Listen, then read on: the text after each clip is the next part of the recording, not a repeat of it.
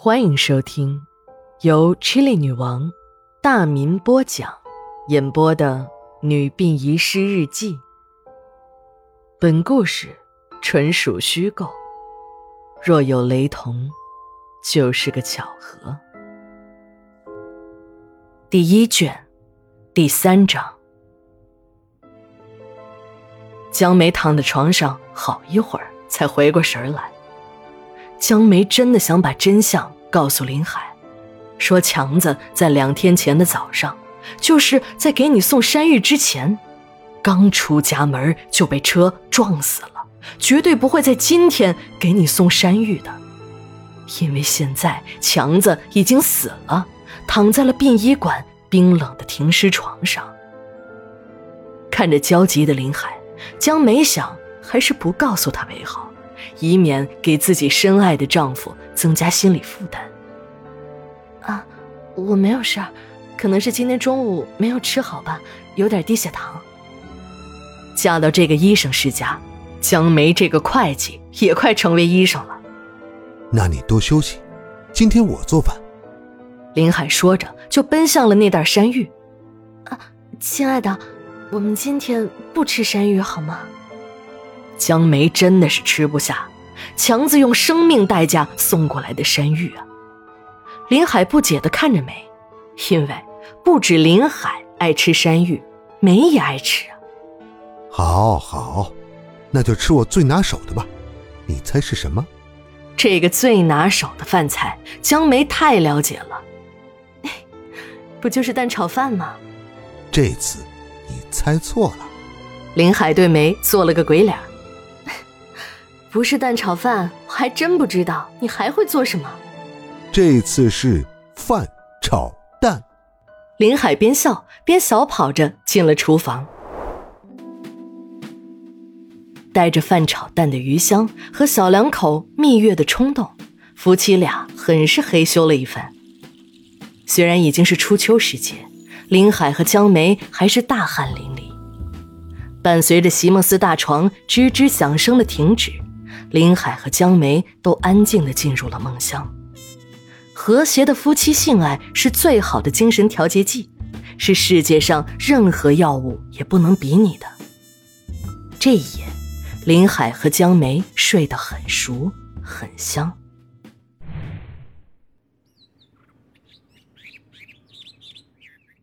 第二天清晨，两个人几乎是同时醒来，一看时间已经是七点整了。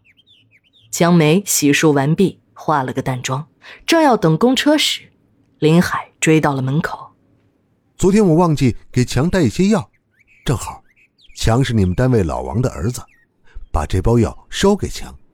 他家日子不宽裕，还给我们送山芋。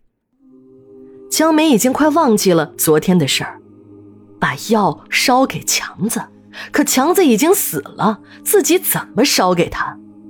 可江梅的嘴里还是说着：“啊，好吧，给我吧，我一定烧到。”把那包药塞进了自己的包里。江梅迅速的转过脸，怕林海看到自己脸上那已经僵硬的表情。江梅很乱，满脑袋都是停尸床上的强子。这个世界上真的有鬼？怎么会呢？就在江梅还呆呆的站在公车上发愣时，公车的司机叫喊着：“火化场到了啊，该下的快点下车。”会不会说人话呀你？车上的人怒骂着，江梅这才醒过神来。下了车，机械而又艰难的走进了殡仪馆的大门。江梅现在想的是该如何处理好这包药，回家后如果林海问起来，自己应该如何回答？江梅真的是很心疼林海，怕林海啊有心理负担，不敢告诉林海强子已经死了。如果有什么痛苦，就让自己一个人来承担好了。院子里停着一辆婚庆公司的面包车，披红挂彩的车身和殡仪馆的诡异气氛有点搭不上调。这时，从车上走下了一个中年男子，模样很正的那种。有点儿像电视台的播音员。这个人江梅认识，他叫江南，是这家婚庆公司的王牌主持人。虽然都姓江，但和江梅呢没有半毛钱的关系。江梅和林海的婚礼就是他主持的，这可真是应了那句老话：“人生何处不相逢。”江梅没有想到，竟然在殡仪馆里遇到了自己婚礼的主持人。江梅你好，没想到在这儿能遇到你啊。嗯，你在这儿？江梅想问，但却没有问出口。江南看出了江梅的疑惑。哦，这儿今天有我们的业务，等一会儿电视台还要来录像。江南的手机响了。对不起啊，我接个电话。江梅带着满腹的狐疑走进了自己的办公室。江梅心想：这儿都是死人，和你们婚庆公司有什么关系啊？刘姐早已经到了，正在悠闲地织着毛衣。看到江梅进来，刘姐放下了手中的毛衣，给江梅扔了几颗喜糖。哎呀，小江啊，今天咱们这儿啊有喜事儿了。啊，是哪个同事结婚呢？怎么不通知我？不是，是王大爷的儿子强子娶媳妇儿。刘姐看着江梅那已经张成了 O 字形的嘴。没错是强子娶媳妇儿。看着刘姐的神情，不像是在开玩笑啊。强子不是已经死了吗？我昨天还看见强子躺在停尸床上呢。江梅语无伦次的接着说：“强子又活了吗？”说到这儿，就连江梅自己都感觉自己真的是很八卦。活着的人可以死。而死人怎么可能复活呢？这是现实生活，不是手机上的网络小说。刘姐笑了，那倒没有。强子的女朋友上个月也死了，那个女孩叫小薇，哎，多好听的名字啊！刘姐说到这儿，还是在不住的赞叹着小薇的美丽，叹息着小薇的不幸。小薇呀，是火化室老赵头的女儿。从三年前老赵一家三口到了这儿，这俩孩子就好上了。可老赵头就是不同意两个孩子好。小薇想不开，寻了短见。有人看见啊，小薇是投河自杀的，到现在那尸体都没有找到。后来呀，强子精神病发作，那就是小薇的死给刺激的。刘姐接着说：“，现在呀，两个孩子都去了，老赵头这个倔脾气呢也改了。他们两家商量了一下，就遵照两个孩子生前的愿望，给他们办一场体面的婚礼。”刘姐忽然变得很伤情。就算是告慰一下两个孩子的亡灵吧。哎，对了，听说一会儿啊，电视台要来录像，咱们也去帮一下忙吧。刘姐说完就去找小李。江梅终于明白，江南的婚庆公司要为强子承办一场婚礼。正因为这场婚礼的重要性，惊动了电视台。婚庆公司呢，才出动了王牌主持人江南为强子主持婚礼。江梅记得自己和林海的婚礼，为了请江南主持，还花了个大价钱。在这座小城中，能请江南做自己的婚礼主持人，那是十分有面子的事儿。江梅突然想起林海让他烧给强子的那包药，江梅拿出了那包药。放进了抽屉，迅速的把抽屉上了锁。婚礼现场就是殡仪馆的遗体告别室，不过今天这儿已经换成了大红的装扮。如果不告诉你这个是殡仪馆的遗体告别室，你一定会认为这是酒店的婚礼大厅。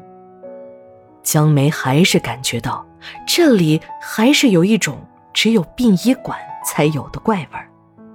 这种味道让人感觉到诡异，无处不在。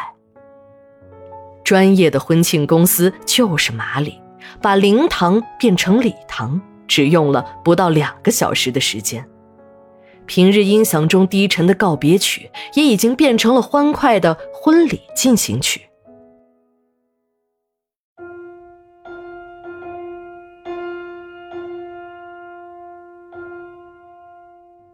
婚礼按时进行，江梅和刘姐，还有所有殡仪馆的员工都停下了手头的工作，来参加这个别开生面的婚礼。在江梅看来，和正常婚礼唯一有所不同的，就是新郎和新娘是两张已经放大到一米以上的大照片。电视台的摄影师早已架好了摄影机，王牌婚礼主持人江南宣布。强子和小飞的婚礼正式开始，在一片欢呼声中，双方父母和证婚人都走上了前台。当然，史馆长当仁不让，担任了这场婚礼的证婚人。江梅注视着新娘子的照片，那是一张鹅蛋形的圆脸，粉红的面颊上长着两个迷人的小酒窝，阳光一样的笑容。与这个花季的美丽少女融为一体。用这样小说中描写美女的言语来形容小薇，江梅都感觉自己很老套。但是江梅实在找不出更贴切的语言来形容小薇的美丽。也许小薇的美丽是作家笔下所不能完全展现的。大家都在注目着婚礼的进行。主持人江南正在台上用极尽煽情的语言来调动着来宾的情绪。也许这位大牌主持人要用自己的努力来改变一下这场婚礼的诡异气氛。事实上，江南确实达到了目的，起到了化悲伤为喜悦的效果。江梅顺手从桌子上拿起了一块糖，剥开糖纸，刚要把糖放进嘴里。一下子呆住了。只见糖纸上写着一行字儿：“梅姐，林医生让你给我烧的药，我已经拿走了。谢谢你们，你们都是好心人，好人是会有好报的。”强，江梅还是不信，这怎么可能呢？一个死人怎么可能把药拿走呢？强子根本不可能拿走那包药，一是强子已经死了，二是抽屉已经上锁，钥匙还在江梅这儿呢。江梅下意识地摸了一下口袋，钥匙还在。隐约间，江梅还是有点不放心，感觉事情有些诡异。江梅找了个借口回到了办公室，打开了抽屉。抽屉里空空如也，刚放进去那药不翼而飞了。看来死去的强子是真的已经取走了那包药。抽屉的锁完好无损。江梅双手抱住头。死人能送山芋，死人还能取药，真不可思议。难道这个世界上真的有鬼？想到这儿，江梅一路小跑的下了楼，慌乱中还跌了一跤。恐惧早已让江梅忘记了疼痛，三步并作两步到了遗体告别室。真的不敢一个人在办公室了。到了婚礼现场，那儿人多，总会安全一些。江梅站在人群的后面，茫然的看着主持人江南在台上讲话。不愧是专业主持人。江梅的恐惧心理在江南的调侃中又消失了大半。江梅无意识的回了一下头。就是这一回头，刚才婚礼所带来的喜悦，顷刻间都变成了恐惧。两个眼球差点从江梅的眼眶飞出去。